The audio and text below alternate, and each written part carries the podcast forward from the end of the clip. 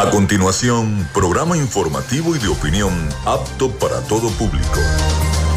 Frecuencia Noticias. Frecuencia Noticias. Con el periodista Felipe López. Infórmate e interactúa. Ya comienza Frecuencia Noticias por Fe y Alegría 88.1 FM con todas las voces.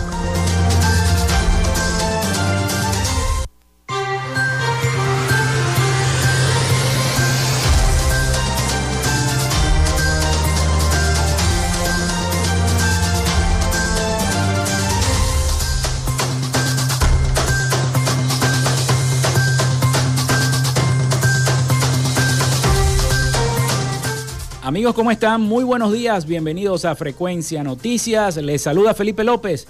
Mi certificado el 28108, mi número del Colegio Nacional de Periodistas el 10571.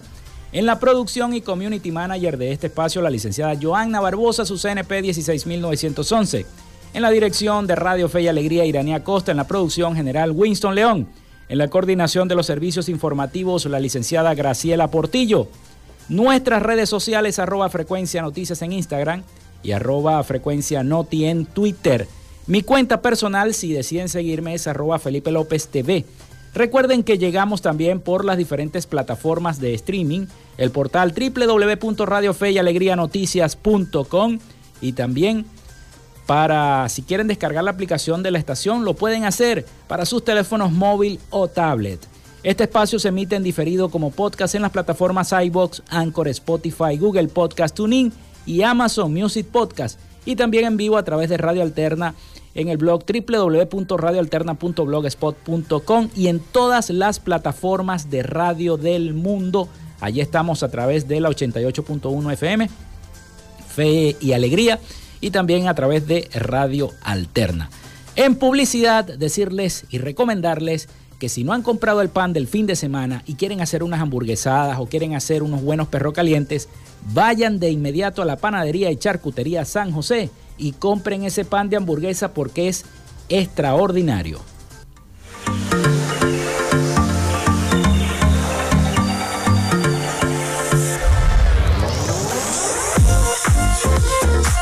Si estás buscando el mejor pan de la ciudad para tu hogar o piensas en un emprendimiento de comida rápida y necesitas el pan de hamburguesa o perro caliente más sabroso de Maracaibo, en la panadería y charcutería San José te estamos esperando con la mejor atención y el pan más caliente y delicioso. Tenemos para ti el pan francés, dulce, campesino, andino, el pan relleno de guayaba, las lambadas y las sabrosas quesadillas. También tenemos pastelería Estamos ubicados en el sector panamericano, Avenida 83 con calle 69, finalizando la tercera etapa de la urbanización La Victoria.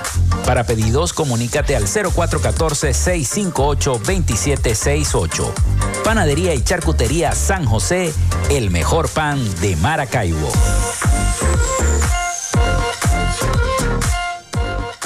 También lo hacemos en una presentación de la gobernación del estado Zulia y de Textil Zen Sports. En Textil Sense Sports tenemos más de 30 años de experiencia en confección y bordado de uniformes deportivos, escolares y corporativos. Somos asesores creativos para hacer los uniformes de tus sueños con calidad chemises, camisas, pantalones, monos, franelas deportivas y mucho más. Comunícate por los teléfonos 0412-757-0472, 0414-362-2302 o en Instagram en arroba Textil Sports. Textil Sports. Confección y bordado profesional. Y si necesitas un community manager, alguien que te lleve las redes sociales profesionalmente, les recomiendo a Social Media Alterna.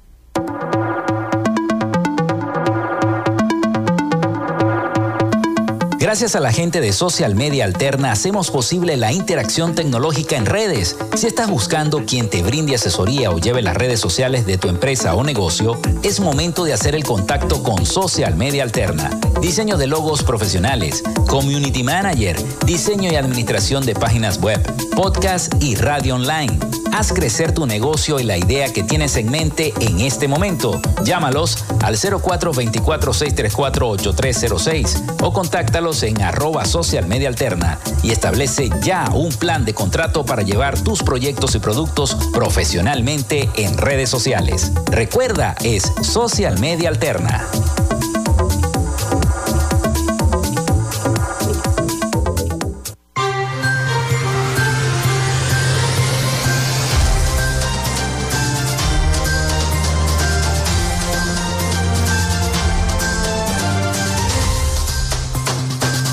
Bueno, y se pueden comunicar también a través de la línea el 0424 634-8306 para que se comuniquen con nosotros. Recuerden mencionar su nombre y su cédula de identidad. Hoy es viernes, estamos a escaso un día o escasas horas de la bajada de Nuestra Señora de Chiquinquirá, la chinita, que ya va a comenzar a celebrar estas festividades 2022 con su tradicional bajada. Posteriormente esperaremos ese 18 de noviembre para ir a San Juan de Dios, para ir a la Basílica, para escuchar las gaitas y bueno, para celebrar, como siempre hacemos nosotros los maravinos, todos los años, celebrar esta, esta fecha, tanto de la bajada como del el Día de la Chinita. Y todas las actividades que se van a realizar en la ciudad de Maracaibo previstas para celebrar este acontecimiento. Específicamente que bueno, que todo el mundo acá en la emisora se está preparando para ir a la Expo Zulia también, al Hotel del Lago, allá va a estar toda la emisora, van a estar todos los muchachos de producción, de prensa, todo el mundo, todos nosotros los productores independientes también, eh, de la estación. Vamos a estar allá transmitiendo cada uno de los espacios, nuestros programas totalmente en vivo, con los entrevistados, llevándoles a ustedes las incidencias de toda la Feria de la Chinita y del desarrollo también de la Expo Zulia 2022 que se vuelve a retomar. Por eso estamos contentísimos. Nosotros hasta en Frecuencia Noticias vamos a estrenar uniformes gracias a la gente de Textil Zen Sports, que bueno, este, nos confeccionó un, un, uniforme de calidad. Ya lo estarán viendo a través de nuestras redes sociales y cada vez que hagamos transmisiones en vivo a través de nuestro Instagram, arroba frecuencia noticias. Bueno, ahí está el teléfono, ya se los dejé, ahí está Joana pendiente para entonces recibir cada uno de sus mensajes. Hoy tenemos un programa, antes de comenzar con las efemérides, estoy un poquito afectado por el tiempo, el mal clima, las lluvias, un poquito ronco. Este, antes de empezar con las efemérides, les eh, quiero recordar que tengan precaución porque las lluvias van a continuar, van a seguir. Algunos meteorólogos dicen que hasta el mes de marzo serán estas vaguadas, estas lluvias. Así que bueno, a cuidarse y a tratar de, de proteger lo más que puedan sus cosas en sus casas, porque yo sé que con esta lluvia todo el mundo se le mete el agua por el techo, por las ventanas, por las paredes, por donde sea, siempre ocurren este tipo de cosas. Bueno, hoy es viernes, hoy es viernes y el cuerpo lo sabe, a pesar del clima y de las lluvias y de todo lo que está pasando en nuestro país, ya lo estaremos viendo, hoy tenemos un programa informativo, les tengo un reportaje bastante bueno que lo, lo, lo disfruté bastante y lo quiero compartir con todos ustedes respecto a la lucha contra la malaria, una enfermedad que se creía erradicada en todo el continente latinoamericano y que nuevamente, especialmente acá en Venezuela, vuelve otra vez a darnos que hacer la malaria. Así que es una lucha constante y les tengo ese reporte de salud de nuestros aliados informativos La Voz de América. Igualmente estaremos hablando de todos estos hechos abominables que se han dado en esta semana con estos eh, crímenes sexuales que se han cometido contra menores de edad, niños, niñas y adolescentes. Lamentablemente hay muchas víctimas y hay que hablar respecto a este tema que eh, la verdad me parece espantoso, espantoso y hay que rechazar desde toda índole. Bueno, también les tenemos un, un importante reporte sobre eso. Bueno, hoy es viernes 28 de octubre Y un día como hoy nace Simón Rodríguez en el año 1769, educador, escritor, ensayista y filósofo venezolano, tutor y mentor de nuestro libertador Simón Bolívar y de Andrés Bello. También nace José Tadeo Monagas en 1784, militar y político venezolano. Se funda el Colegio de Ingenieros de Venezuela en el año 1861. Venezuela conoce la luz eléctrica cuando se ilumina la Plaza Bolívar de Caracas en 1873. Se inaugura también el Museo de Ciencias en Caracas en 1875. Se inaugura el Panteón Nacional en 1875 también. Los restos del libertador Simón Bolívar, que reposaban en la Catedral de Caracas, son trasladados al Panteón Nacional. En 1876, donde Urdaneta estuvo en un conversatorio del acervo histórico del Estado Zulia, donde Urdaneta fue protagonista en el traslado de esos restos hacia Venezuela, en recibir esos restos. Un Urdaneta ya avanzado en, su edad, bueno, eh, revestido con su uniforme militar, recibió los restos del libertador Simón Bolívar. También se publica el primer número de la revista La Lira Venezolana, fundada por Salvador Llamosas en el año 1882. Se inaugura la estatua de Libertador, Libertador, de la Libertad, perdón, de la Libertad en 1886, ubicada en la isla de la Libertad al sur de la isla de Manhattan, en Nueva York. Es uno de los monumentos más famosos del mundo porque es la estatua de la libertad en la bahía esa de Nueva York. También se crea la Academia Nacional de la Historia en Venezuela en el año 1888. Se inaugura el Arco de la Federación en Caracas. Nace Rafael Simón, no Galicia, saludos a Galicia que me está escuchando. Nace Rafael Simón Urbina en 1897, militar y político venezolano luchador contra el régimen dictatorial, dictatorial del general Juan Vicente Gómez y cabecilla del grupo que asesinó al presidente de la Junta Militar de Gobierno de los Estados Unidos de Venezuela, Carlos Delgado Chalbó. Este fue el primer magnicidio presidencial de la historia republicana en Venezuela. La Sociedad Patriótica dona al Estado venezolano la casa natal del libertador Simón Bolívar en 1912. Se inaugura la Escuela Libre de Ciencias Económicas y Sociales de la Universidad Central de Venezuela en el año 1938.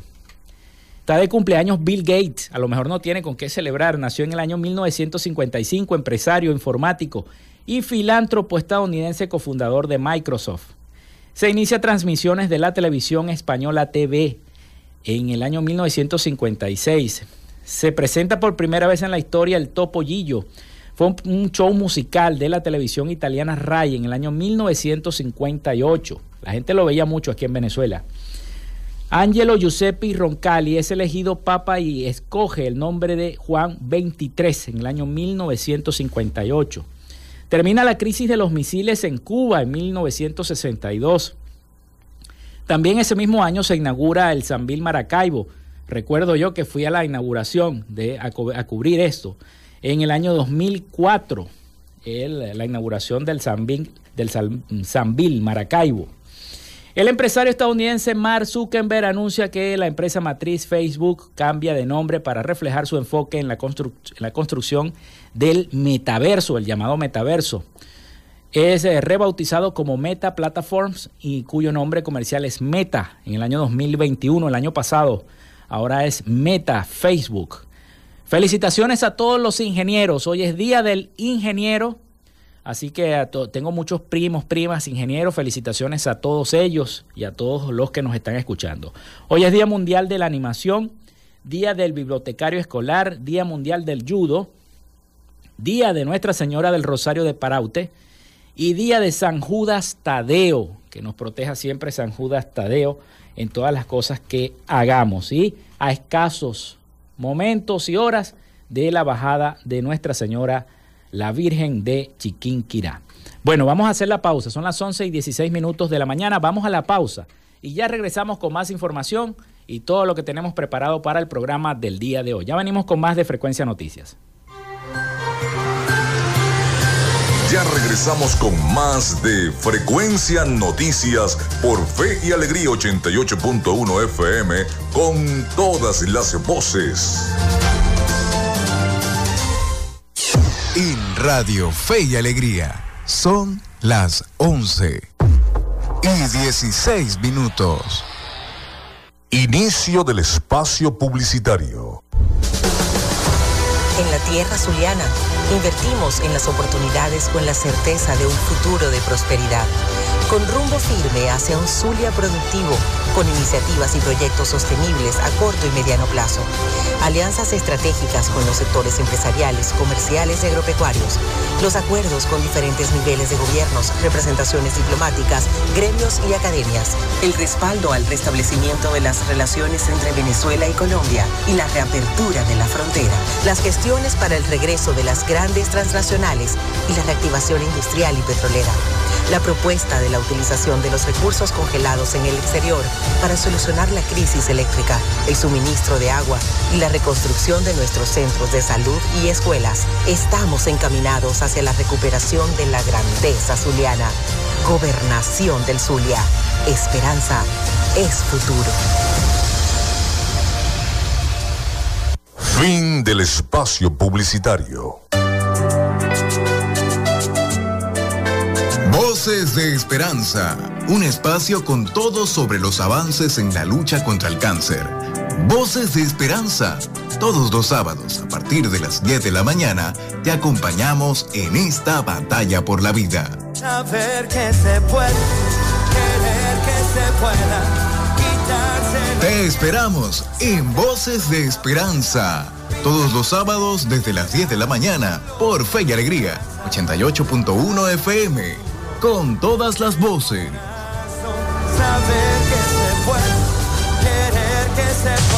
Disfrutas de Fe y Alegría 88.1 FM. Te toca y te prende.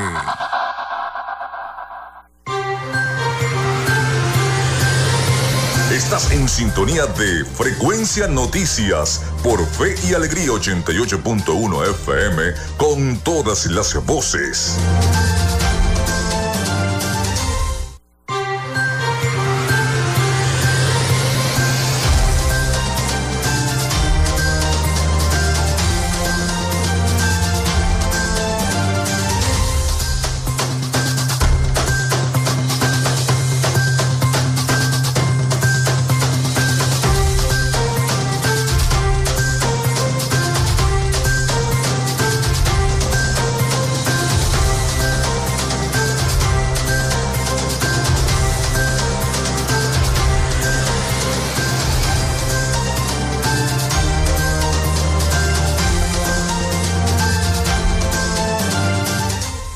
Bueno, seguimos con más de Frecuencia Noticias. Les recuerdo la línea el 0424-634-8306 para que se comuniquen con nosotros. Recuerden mencionar su nombre y cédula de identidad. También nuestras redes sociales arroba frecuencia noticias en Instagram y arroba frecuencia noti en Twitter. Bueno, vecinos del municipio Guajira salieron a la troncal del Caribe este jueves en la tarde y bloquearon el paso por la carretera internacional exigiendo atención con el servicio eléctrico tras 48 horas sin electricidad. En el peaje de Paraguachón, Guarero y La Punta, este último se mantuvo hasta cerca de las 5 de la madrugada de este viernes cuando el cansancio los venció por fin, pero nunca les llegó la luz, nunca les llegó el servicio eléctrico. Tras esta situación, prevén que los cierres de vías se intensifiquen en las próximas horas por parte de la población, quien ya cuenta con una semana, una semana, por Dios, sin electricidad. Y dos semanas anteriores de racionamientos que se hacían supuestamente para mejorar el servicio. En la protesta de Guarero, la alcaldesa del municipio hizo acto de presencia donde gandoleros también se sumaron a la exigencia ciudadana argumentando que la vía está en pésimas condiciones, mientras que las tarifas de los pasajes son elevados, sacando a relucir que el pasaje a Paraguachón cancelan 10 dólares y en Río Limón 70 bolívares cuando esta ruta, una de las más utilizadas por el paso de estos camiones de carga pesada, provienen de Colombia. Bueno, siguen las protestas, siguen las protestas esta vez en la troncal del Caribe. Por ahí tenemos un mensaje. Nos dice Joana que tenemos un mensaje. Eh, dice, mm, saludos Felipe, ¿tendrás alguna información del pago de la gobernación? o pregúntale al amigo Carlos Petit. Bueno, Carlos, que nos estás escuchando siempre, pregunta a la señora Marina Vilches desde Vallefrío. Saludos a la señora Marina Vilches, siempre en sintonía de nuestro programa. Ya les vamos a responder, espero que, Carlos nos, nos, escuche, ya se lo vamos a, a enviar a ver qué información tiene Carlos Petit. Bueno, seguimos entonces con el programa.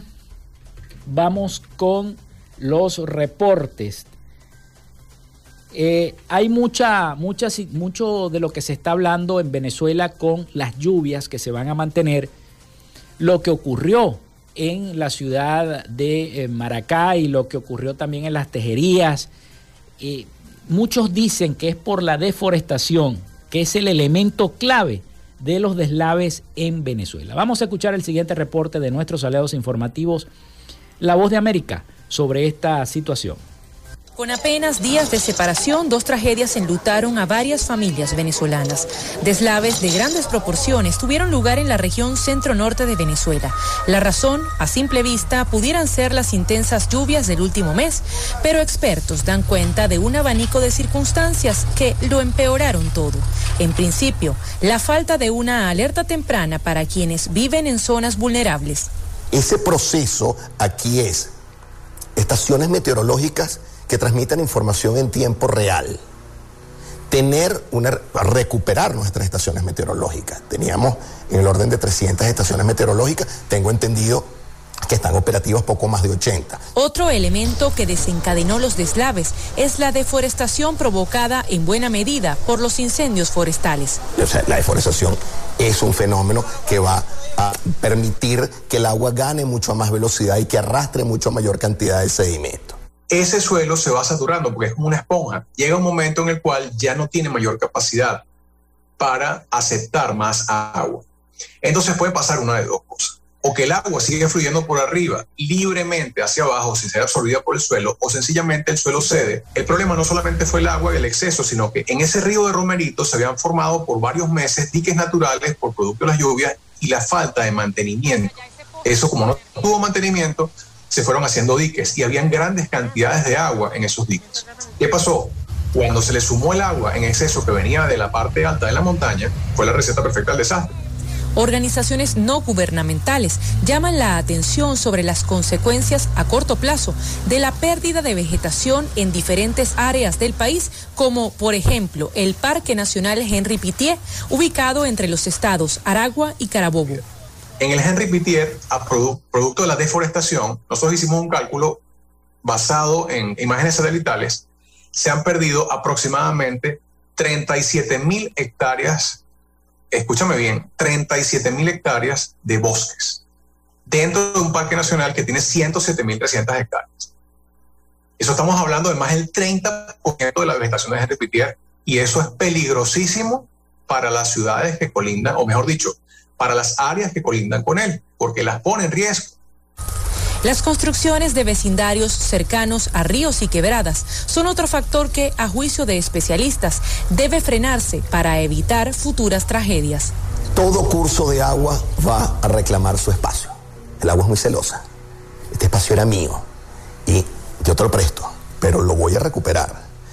Todas las, sobre todo viviendas informales que están en zonas de cursos, así sean intermitentes, de agua, deben ser desalojadas. Tan sencillo como eso. El gobierno de Venezuela se comprometió a crear un fondo especial para reconstruir las localidades afectadas por los deslaves y a levantar unas 500 casas para quienes lo perdieron todo. Sin embargo, aún no se ha detallado cuánto costará este plan y cuánto tiempo tomará ponerse en ejecución. Adriana Núñez Rabascal, Voz de América, Caracas, Venezuela.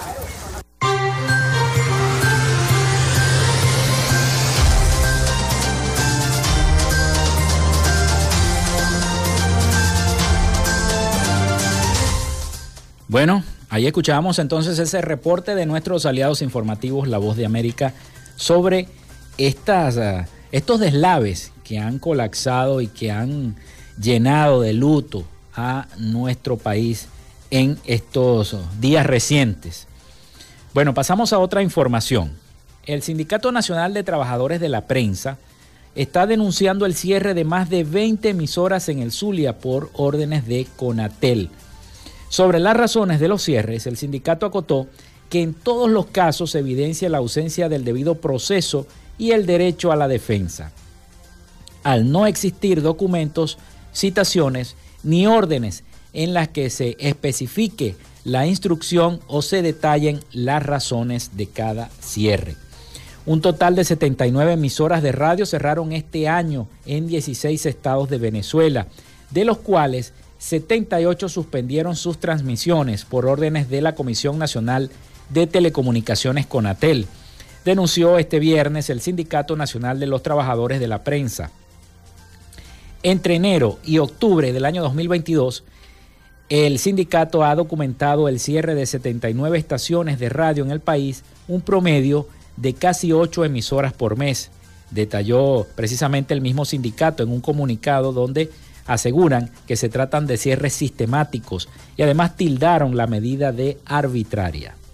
Según el balance de la organización de las entidades más afectadas, son nuestro estado Zulia con 23 estaciones cerradas, Sucre con 11, Táchira con 10, Cojedes y Falcón con 6 en cada estado y Yaracuy con 4. 23 estaciones en el Zulia, como lo escuchan, es el número 1. Siguen Carabobo y Monagas con tres emisoras cerradas en cada uno, Anzoátegui, Barinas, Guárico, Nueva Esparta y Portuguesa, con dos en cada entidad y Bolívar Lara Miranda con una emisora clausurada. Sobre las razones de los cierres, el sindicato acotó que en todos los casos se evidencia la ausencia del debido proceso, como les estoy diciendo, y el derecho a la defensa. En este sentido, el sindicato denunció la actuación arbitraria y discrecional por parte de Conatel en las habilitaciones y renovación de las concesiones a las radios y pidió el estado de transparencia en la administración del espectro radioeléctrico. El pasado 15 de octubre, el Colegio Nacional de Periodistas, el CNP, denunció el cierre de 46 de estas emisoras radiales en siete estados del país entre julio y octubre. Estos cierres han activado las alarmas en Venezuela, donde este jueves unas 40 organizaciones independientes rechazaron, mediante la firma de un comunicado conjunto, la suspensión masiva de transmisiones de decenas de estaciones radiales en diversos estados de nuestro país de Venezuela. Lamentable esta situación porque se cierran más ventanas a la comunicación, a pesar de los llamados controles del Estado que muchos han denunciado, muchos colegas denuncian. Pero bueno, esa es la información que les tenemos. Son las 11 y 29 minutos de la mañana. Vamos a la pausa, ya viene el avance de Radio Fe y Alegría y regresamos con más de Frecuencia Noticias. Quédate con nosotros, ya regresa Frecuencia Noticias por Fe y Alegría 88.1 FM con todas las voces.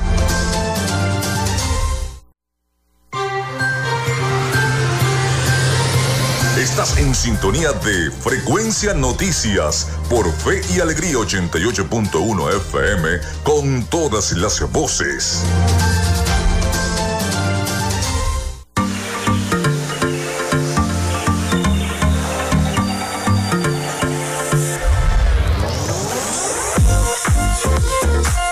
Si estás buscando el mejor pan de la ciudad para tu hogar o piensas en un emprendimiento de comida rápida y necesitas el pan de hamburguesa o perro caliente más sabroso de Maracaibo, en la panadería y charcutería San José te estamos esperando con la mejor atención y el pan más caliente y delicioso.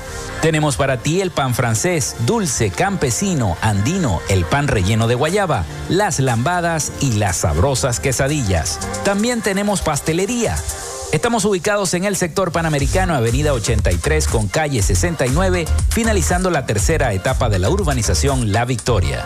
Para pedidos, comunícate al 0414-658-2768. Panadería y Charcutería San José, el mejor pan de Maracaibo.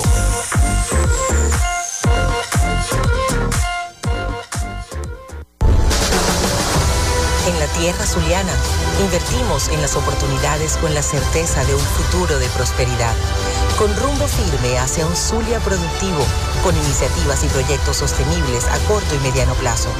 Alianzas estratégicas con los sectores empresariales, comerciales y agropecuarios.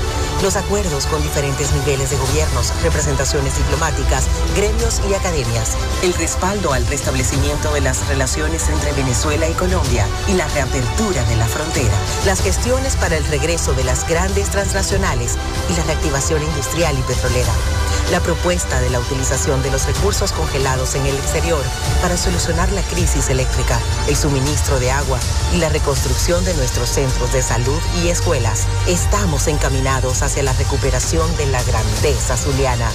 Gobernación del Zulia. Esperanza es futuro. En Textil Sense Sports tenemos más de 30 años de experiencia en confección y bordado de uniformes deportivos, escolares y corporativos. Somos asesores creativos para hacer los uniformes de tus sueños con calidad chemises, camisas, pantalones, monos, franelas deportivas y mucho más. Comunícate por los teléfonos 0412-757-0472, 0414-362-2302 o en Instagram en arroba textil Sports. Textil. Confección y bordado profesional.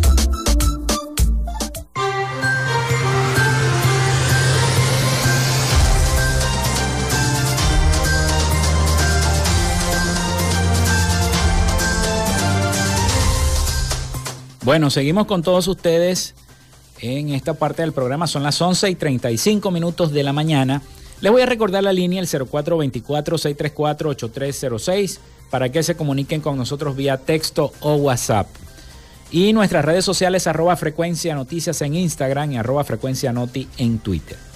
Vamos a entrar en un tema delicado porque este, se ha iniciado en Venezuela una campaña que se llama eh, no se tocan, ah, hashtag no se tocan contra el abuso infantil. Hay mucha conmoción en nuestro país y a través de las redes sociales está circulando esta campaña que ha surgido tras el dolor y la indignación de la población por casos de abuso infantil cometidos en los últimos días. Desde el último lunes se ha iniciado una campaña a través de las redes sociales bajo la consigna Las niñas y los niños no se tocan en Venezuela, que ha sido compartida por autoridades y personalidades del país. El hecho se ha gestado producto de la indignación que se ha provocado por las recientes denuncias de abuso sexual en distintas partes de nuestro país. Y esto ha venido acompañado de frases de apoyo, información sobre el tema protestas respecto a la legislación y a la educación sexual. Durante las primeras horas del lunes de, este, de esta semana, se encontró el cadáver de una menor de 5 años en un pozo séptico en la gracia de Dios del sector tronconero, municipio de Huacara. De acuerdo a las autoridades, la menor fue víctima de abuso sexual y presentaba lesiones. Las autoridades capturaron también este lunes a un hombre identificado como Arnaldo José Medrano Páez por abusar sexualmente de sus seis nietas durante varios años. El hecho se dio en Petare, municipio Sucre, estado Miranda, y quedó a disposición de la Fiscalía 100 del Ministerio Público del área metropolitana de Caracas. El individuo había abusado sexualmente de sus nietas y trascendió que las había contagiado con una enfermedad de transmisión sexual. Estos casos se han venido presentando, así como este ejemplo, en gran parte del territorio nacional, cosa que ha alarmado a la población y por eso se han venido presentando este tipo de campañas, no al abuso, no, no toquen a los niños, y son campañas necesarias. Pero recientemente esta serie de abusos contra niños, niñas y adolescentes en Venezuela ha llevado a los partidarios de algunos sectores políticos de la oposición y del oficialismo al análisis de una alternativa para poder castigar, porque no solamente con cárcel, a estos delincuentes sexuales. Y hay una propuesta de una eh, llamada castración química. Yo les tengo un reporte sobre esta situación y esta propuesta que están haciendo algunos políticos en Venezuela, específicamente en la Asamblea Nacional, sobre esta, esta solución, aunque algunos defensores de los derechos humanos están negando esta posibilidad, pero ha generado mucha controversia en nuestro país. Vamos a escuchar el siguiente reporte de nuestros aliados informativos La Voz de América sobre esta situación. Varios hechos que en los últimos días han causado conmoción en Venezuela, entre ellos el caso de un hombre que abusó de sus seis nietas menores de edad y el asesinato de una niña de cinco años, cuyo cadáver fue hallado con múltiples heridas y lesiones en las zonas íntimas, ha desatado el rechazo de los venezolanos y ha generado el surgimiento de una campaña para condenar la violencia contra niños, niñas y adolescentes. El Movimiento Ecológico de Venezuela anunció que estudia presentar ante la Asamblea Nacional de Mayoría Chavista y el Poder Ejecutivo una propuesta de castración química para quienes cometan un delito de violación. El método es utilizado en varios países para tratar a delincuentes sexuales a través de medicamentos para reducir el deseo sexual, una opción que para Alejandro Aguilera, diputado por esa organización política, es viable. El fin es que nosotros podamos estudiar y evaluar desde todo punto de vista, desde el punto de vista social, desde el punto de vista jurídico, si este mecanismo es aplicable y se pudiese tropicalizar, si hay que hacer algunas modificaciones a lo que es el sistema social venezolano y el sistema jurídico. Sin embargo, para especialistas como la psicóloga Magdimar León, coordinadora de la Asociación Venezolana para una Educación Sexual Activa, se trata de una propuesta absurda y considera que las acciones deben ser de otra naturaleza. La violación sexual en Venezuela puede ser realizada con el pene, por supuesto, pero también con el dedo y con objetos. Y no es verdad que todos los abusos sexuales contra niños, niñas y adolescentes son cometidos con penetración por parte del pene. Creo que aquí lo que hay detrás es realmente un desconocimiento del tema. El Ministerio Público informó en septiembre que durante los primeros ocho meses del año recibió 718 denuncias de abusos sexuales contra niños, niñas y adolescentes, y semanas antes anunció el inicio de una campaña contra la pedofilia. Carolina Alcalde, Voz de América, Caracas.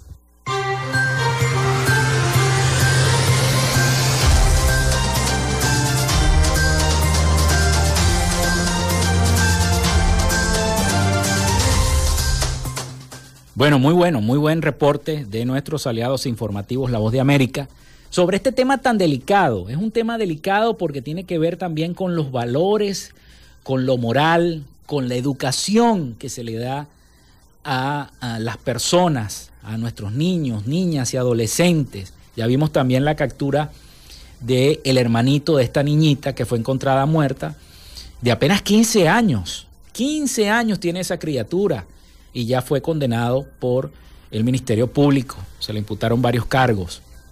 Entonces es una situación bastante lamentable, bastante lamentable porque tiene que ver con la formación educativa desde el hogar, desde la casa, desde la familia.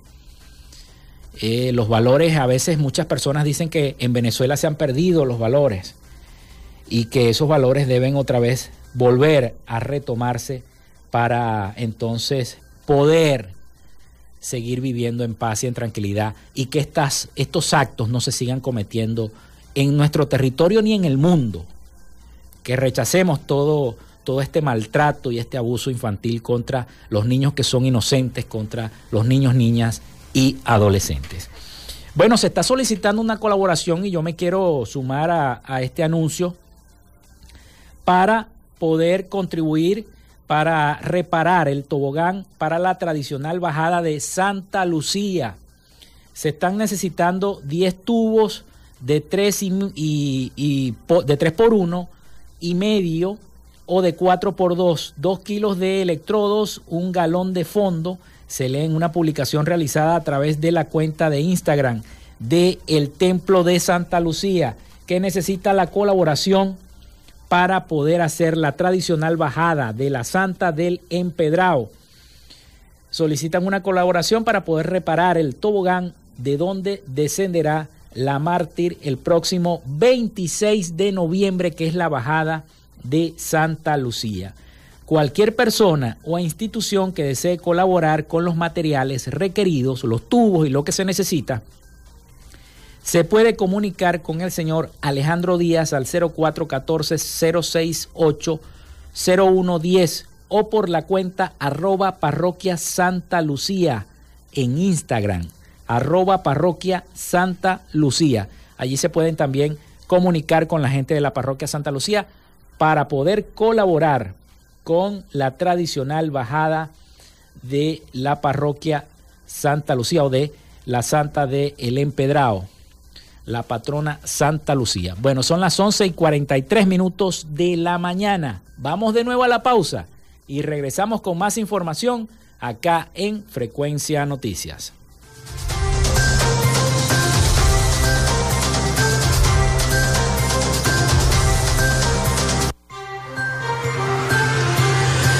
Ya regresamos con más de Frecuencia Noticias por Fe y Alegría 88.1 FM con todas las voces.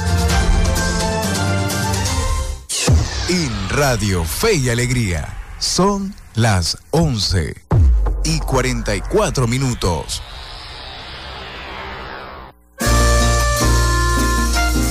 La retreta. La gaita que a ti te gusta. De lunes a viernes, a partir de las 4 de la tarde.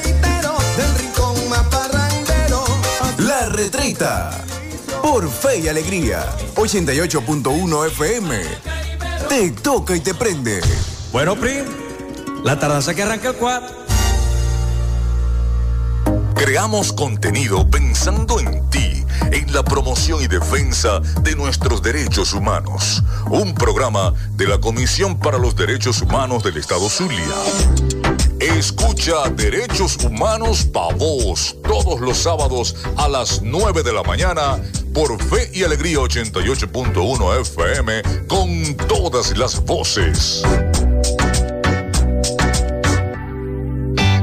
La escuela en la radio. Aprende desde casa con el equipo pedagógico del programa Escuela de Fe y Alegría Venezuela y el Instituto Radiofónico Fe y Alegría. La escuela en la radio de 5 a 6 de la tarde por Fe y Alegría 88.1 FM te toca y te prende. Radio Tubers, un espacio para acompañar a los estudiantes media general y media técnica. Radio Tubers, desde las 6 de la tarde por Fe y Alegría 88.1 FM, te toca y te prende. Estás en sintonía de Fe y Alegría 88.1 FM. Te toca y te prende.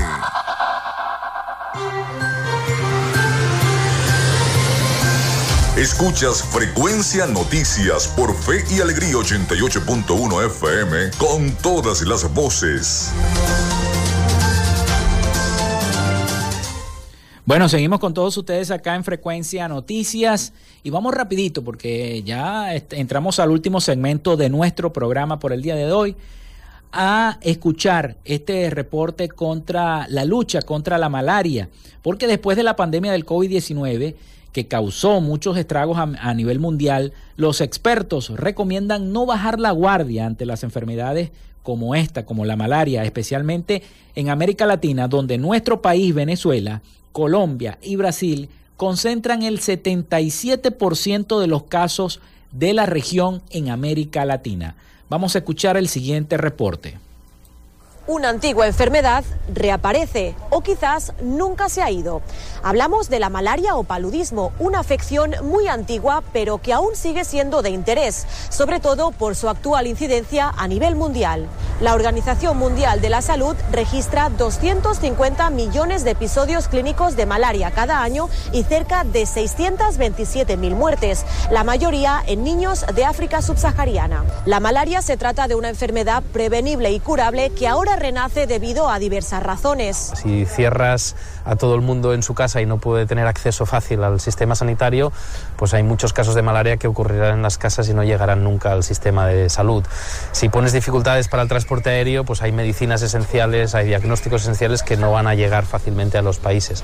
Y aunque las cifras han empeorado en los últimos dos años y medio, eh, y la situación de la malaria en el mundo ha empeorado hoy en comparación a hace dos años, eh, seguimos en una, en una situación eh, no tan mala como hubiese podido ocurrir.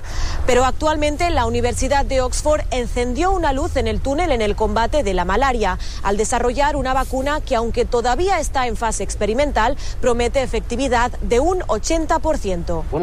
Una de las preocupaciones era que esta sería una protección a corto plazo y solo duraría durante algunos meses, pero definitivamente ese no es el caso con los resultados que estamos publicando y, de hecho, una eficacia del 80% en el segundo año de seguimiento después de una dosis de refuerzo es realmente muy alentador.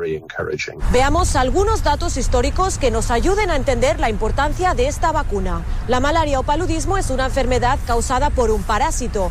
Los humanos se contagian por medio de la picadura de un mosquito infectado, pero no cualquier mosquito puede transmitir la enfermedad.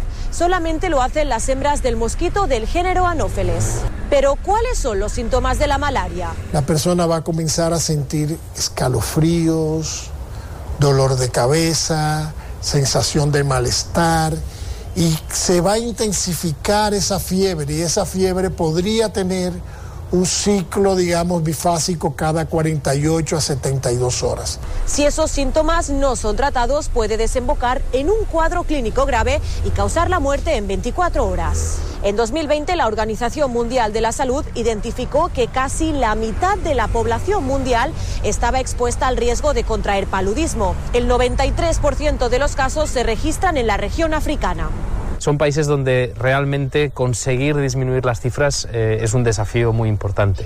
Y quien sufre el problema de la malaria son ahora mismo dos poblaciones vulnerables, que son los niños menores de 5 años y también las mujeres embarazadas. Y en las Américas se ha registrado un aumento en Perú, Panamá, Venezuela y Nicaragua, según indica la Organización Panamericana de la Salud.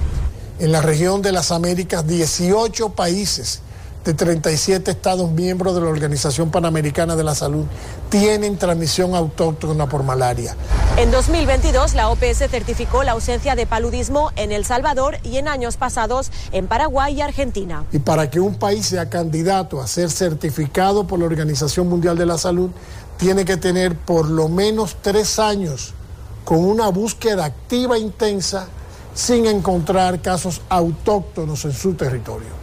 Brasil, Colombia y Venezuela concentran más del 77% de los casos. Sin embargo, con la llegada de la crisis económica, política y social, expertos denuncian que se dejaron de lado los programas de prevención y control. En el año 2000 teníamos 35 mil casos. Para el año 2018 fue el, golpe o el, el, pico más grande de los casos que superaron eh, los 500 mil casos. Paradójicamente, la situación en Venezuela ha convertido su territorio en un foco relevante para la propagación de la malaria en América Latina. Sin embargo, expertos afirman que la pandemia de COVID-19 redujo los casos. Hubo una reducción del 50% del 2019 al 2020. Pero este panorama mundial podría cambiar gracias a nuevos desarrollos científicos. Para avanzar en la lucha contra esta enfermedad y combatir los mosquitos resistentes a insecticidas, grupos de expertos ya han modificado genéticamente algunos mosquitos para que no transmitan la malaria y recientemente la Universidad de Oxford anunció la eficacia de la vacuna R21. Estamos tratando de vacunar contra un parásito, no es un virus, tiene miles de genes. Es complejo diseñar una vacuna, más de 100 han estado en ensayos clínicos y estos parecen ser los mejores resultados hasta ahora. Eh, las vacunas del COVID en seis meses teníamos vacunas cercanas a estar en el mercado y en cambio para la vacuna de la malaria hemos tardado más de 30 años. ¿no? Y aunque la comunidad científica celebra los resultados de esta vacuna, señalan que todavía no se ha distribuido entre los que más lo necesitan y advierten que no hay que dejar de lado otros métodos de prevención. No creo que eh, la vacuna eh, por sí sola pueda lograr hacer un control de los casos a corto plazo. Desde octubre de 2021, la OMS también recomienda la administración generalizada de la vacuna antipalúdica RTSS a los niños que viven en zonas con transmisión entre moderada e intensa de paludismo. Está demostrado que la vacuna reduce significativamente la incidencia del paludismo y la forma grave y mortal de la enfermedad en los niños pequeños. Julia Riera, Voz de América.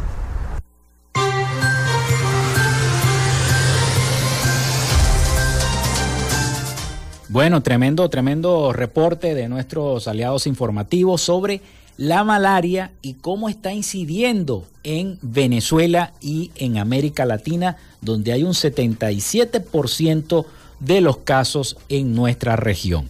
Vamos rápidamente, antes de culminar nuestro programa por el día de hoy, muchas cosas que no nos dan tiempo a veces de mostrárselas y de leérselas y de toda la información que hay. Pero muchas gracias a todas las personas que reportaron sintonía a través del 0424-634-8306. Muchísimas gracias de verdad. Vamos con las noticias de Latinoamérica y el Caribe con nuestro colega periodista Rafael Gutiérrez Mejías. Adelante, Rafael.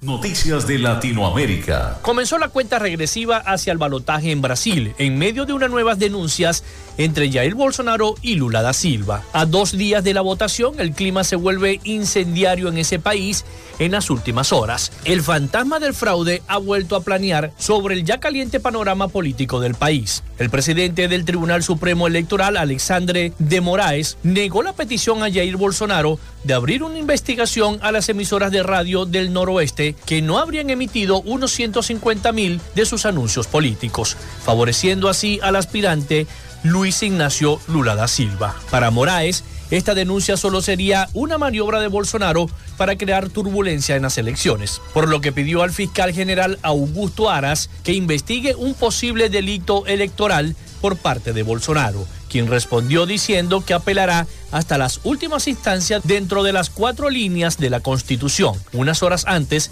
algunos abogados del Instituto Nacional de la Abogancia había pedido a Arás que incluso pospusiera la votación del domingo para permitir la difusión de los anuncios electorales que faltaban.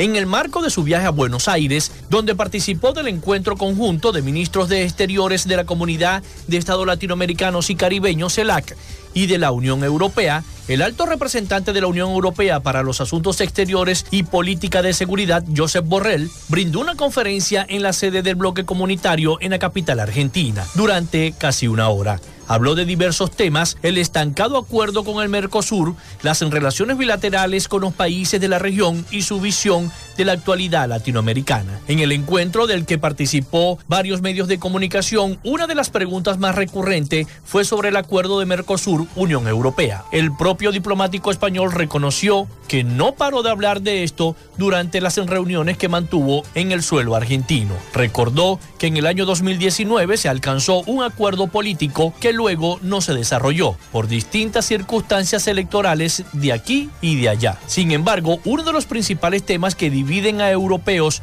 y sudamericanos es el referido a la protección del medio ambiente.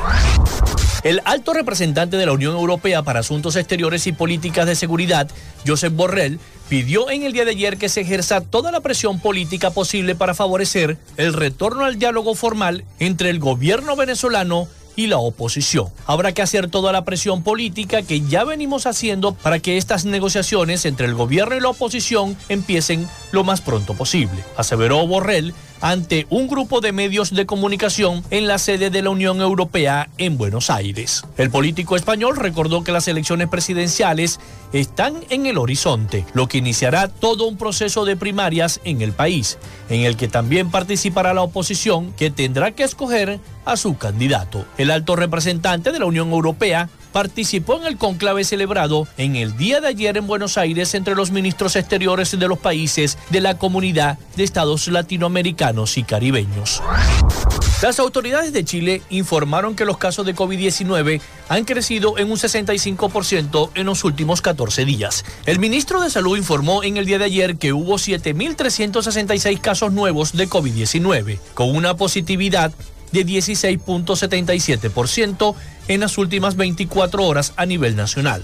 Las regiones del país con mayor positividad en las últimas semanas son la metropolitana, O'Higgins, Biobío y la Araucanía. En este último balance se registraron 23 fallecidos por las causas asociadas al COVID-19. El número total de muertes asociadas a 61.607 en el país desde el inicio de la pandemia. Hoy 98 personas se encuentran hospitalizadas en la unidad de cuidados intensivos, de las cuales 63 están con apoyo de ventilación mecánica. En el país hay disponibilidad de 283 camas críticas para los pacientes que lo requieran. Hasta acá nuestro recorrido por Latinoamérica para Frecuencia Noticias con el CNP 12562, Rafael Gutiérrez. Noticias de Latinoamérica.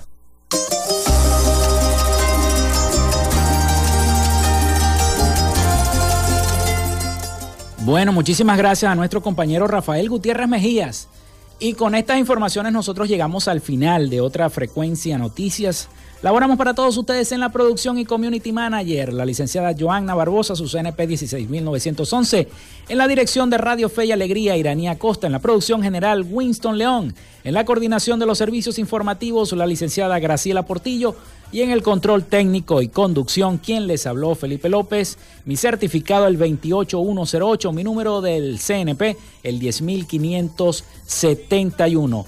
Yo les digo, pasen un feliz fin de semana. Nos vemos en la bajada de la Virgen de Chiquinquirá. Recuerden que Frecuencia fue una presentación de la gobernación del Zulia, de la panadería y charcutería San José, el mejor pan de Maracaibo, de Textil Zen Sports y por supuesto de Social Media Alterna. Nos vemos en la bajada. Chao, feliz fin de semana.